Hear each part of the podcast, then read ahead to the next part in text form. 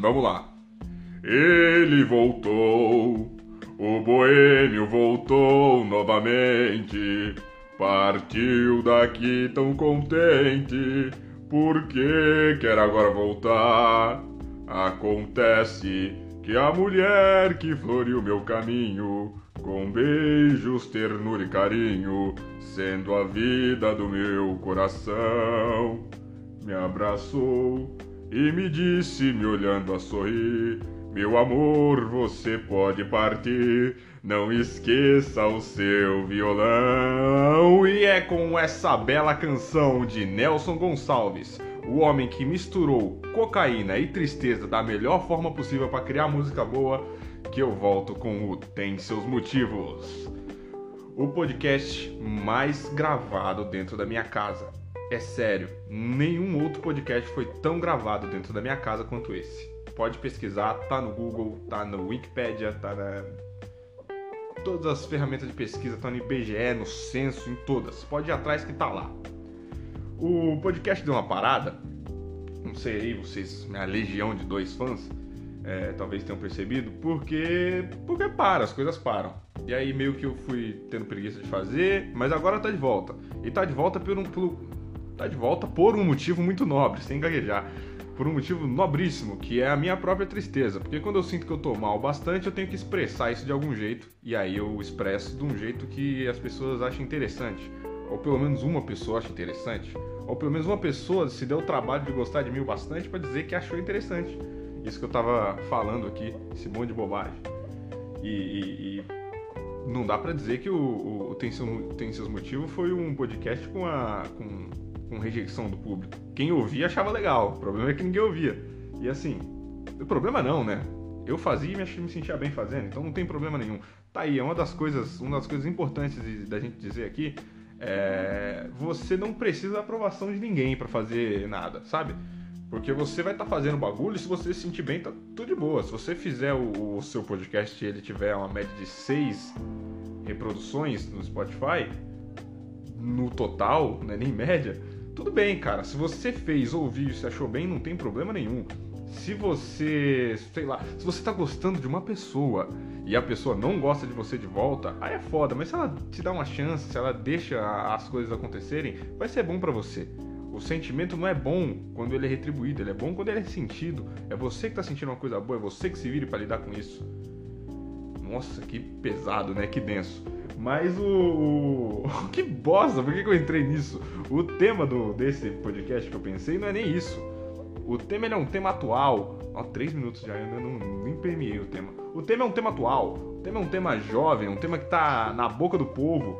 E é um tema que mistura 100% da atualidade, porque ele vai misturar coronavírus, que é tudo, tudo hoje é coronavírus, com Big Brother, que é o que sobrou a ideia do que eu quero falar hoje, da historinha que eu quero contar, cara, eu não tive ideia pra história hoje. Será que eu vou mudar o, o, a ideia do podcast em vez de eu, de eu contar uma história? Porque eu tô me sentindo sem criatividade nenhuma para contar a história. Então talvez eu fique só aqui divagando sobre os temas que eu quero relacionar. Porque a ideia inicial do podcast, eu não sei se todo mundo sabe, quer dizer, eu sei, eu sou bastante gente em consideração.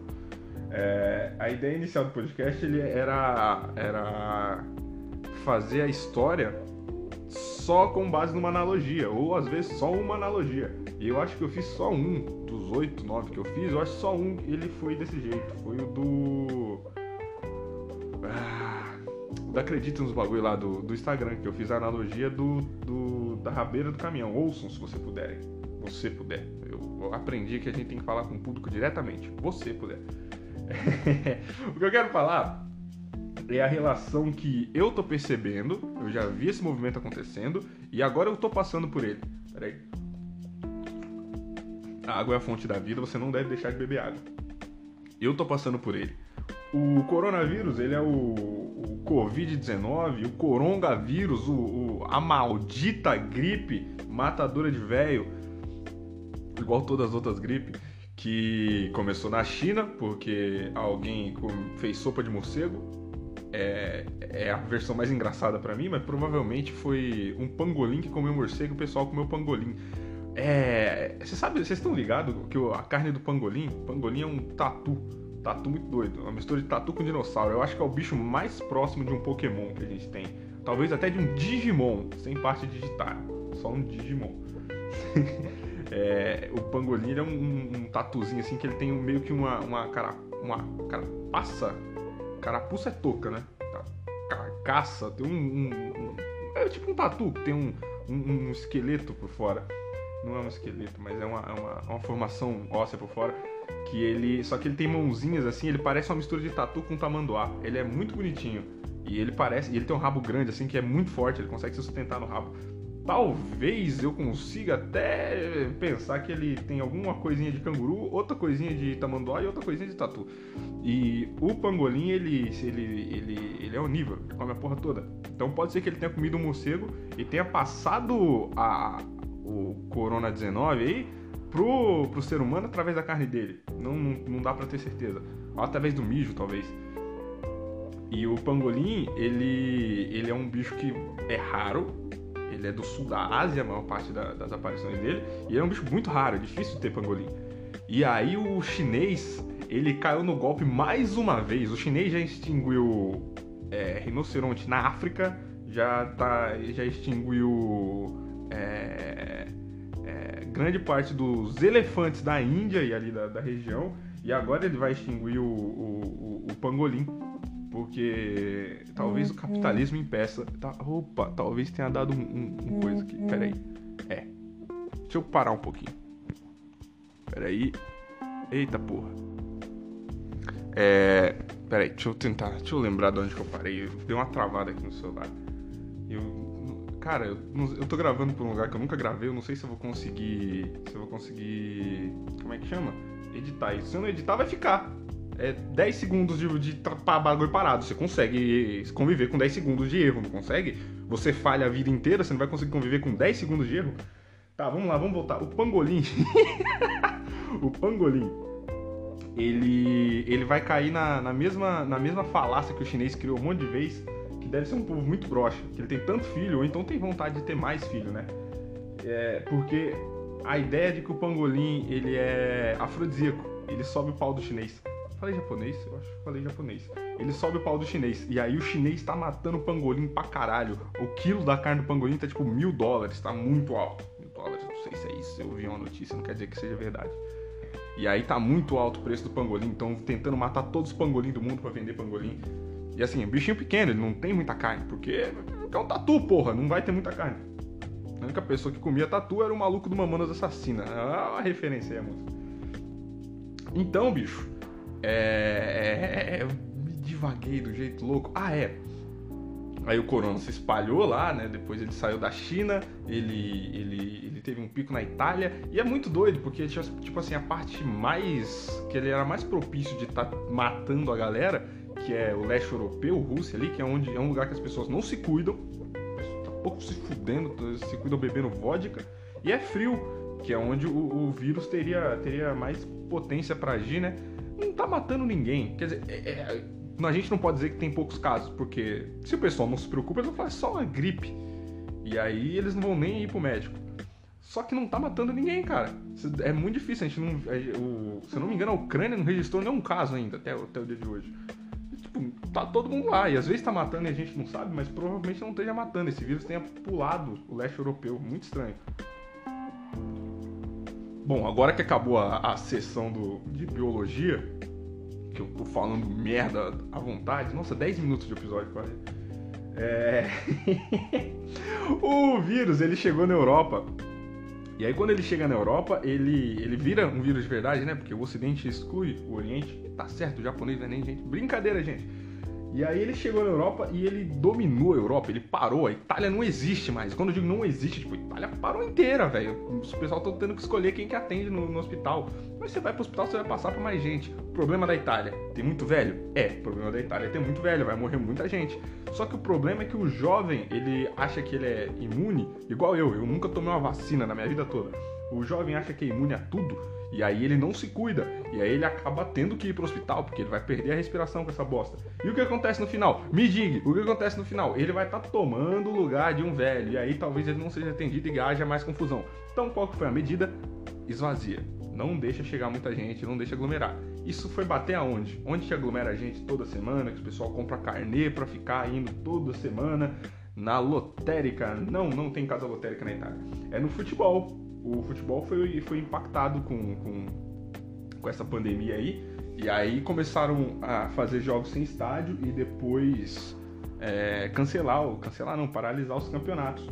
E isso foi tá acontecendo agora no Brasil, os campeonatos estão sendo paralisados agora, já teve jogos sem torcida nesse fim de semana. Isso acontece numa época do ano que é a época do Big Brother. Que assim, o Big Brother é menosprezado. Eu vou falar um pouquinho aqui sobre o Big Brother, sobre o que, que eu, eu sempre pensei do Big Brother, sempre pensei não, penso de um tempo pra cá que é quem menospreza o Big Brother, não como entretenimento, ninguém, ninguém tem o direito de falar mal do entretenimento que é o Big Brother, mas como atividade intelectual, é burro. É burro. Você achar que aquilo ali é só um monte de gente, um monte de mongol sendo mongol, quem tá sendo mongol é você. Aquilo é um dos maiores experimentos soci sociais da história da sociedade. Assim, é, é cruel, é estranho e é eu não sei da onde que é baseado nisso, talvez eles tenham tido essa ideia de outro lugar. Ah, o Big Boss, eu não li, velho, eu vou ler George Orwell. Não sei do que, que, que os caras estão falando do Big, do Big Brother lá. A ideia que eu, que eu consigo enxergar de um tempo pra cá no Big Brother, exclusivamente no Brasil, porque, até, porque os outros eu não vejo, é que é uma ideia de igualar o público e assim você deixar as pessoas as pessoas entenderem que é como elas são pequenas e grandes ao mesmo tempo. Por quê? O que aconteceu? De alguns tempos, de uns tempos pra cá, que eu parei de ver um pouco, depois eu voltei a ver, uns 3, 4 anos pra cá, o, o Big Brother sempre, todas as edições, ele colocava um, ou até mais do que um, é, profissional formado na, na, em alguma área do pensamento. Sociólogo, filósofo, é, psicólogo, advogado sempre tem porque não é uma área do pensamento, mas é uma área do, do que, que, expõe pensamento, né? E aí a gente vê que, que ele sempre coloca esse tipo de pessoa, e normalmente, principalmente os filósofos, até quem, quem trabalha mais com sociedade, menos com pensamento, consegue, consegue ir driblando isso, mas principalmente todo mundo que era formado em filosofia entrava em parafuso, surtava com duas semanas. E assim, quando no começo do jogo era automático, só por falar a formação, lá dentro, aqui fora também, o pessoal meio que apontar, pô, esse aí vai ser o pensador do jogo, né? Pô, o cara estudou 10 anos para pensar, ele vai ser o pensador. E aí ele entrava em surto, ele não conseguia sobreviver ao, ao jogo. Teve um mano que até pediu pra sair uma vez. E eu lembro que ele, que ele era um dos caras que, que eu falei, caralho, o maluco fez filosofia, tá aí. E aí eu, come, eu, começo, eu começo a conectar as coisas. Como que o Big Brother é, é uma coisa tão baixa para pessoas que, que a, a visão geral do, do, pedestal de quem é inteligente, que é um entretenimento baixo, e ele faz esse sucesso todo, ele, ele, ele agarra tanto o público, é porque ele coloca você, você, seu merdinha que tá ouvindo isso aqui agora, você, você se sente mal. Porque eu me sinto mal, você pode se sentir mal também, se sente mal também. A gente se sente mal, a gente se sente pequeno, se sente menor que os outros, e aí a gente acaba não enxergando que os outros também são ruins, também são pessoas pequenas. Eles só falam melhor do que você, eles só pensam uma coisa diferente de você. Mas ninguém é maior do que você. Todo mundo é um pedacinho de nada, né? E aí o que, que o Big Brother fazia, tá fazendo agora? Ele igualava isso, porque você colocava a pessoa da área do pensamento já em um pedestal quando ela chegava na casa. E aí quando ela saía, você falava: "Caralho, não, essa pessoa é pior do que eu. Eu lá dentro não teria essa reação". É você levar uma pessoa ao extremo do extremo do extremo para mostrar que todo mundo é louco. E aí quando anunciaram que esse ano ia ser uma edição com influencers, que é tipo assim, a o pedestal do pedestal, porque eles se colocam no pedestal. Influencer não é necessariamente formado em uma área do pensamento. Influencer não necessariamente pensa. E aí ele tá lá para fazer um personagem de algum tempo. Ele não é nem um ator que segura o personagem. Ele tá lá para fazer um personagem de algum tempo para mostrar para as pessoas que ele, que ele é uma pessoa boa, que ele preza por saúde mental, por saúde física, que ele não erra.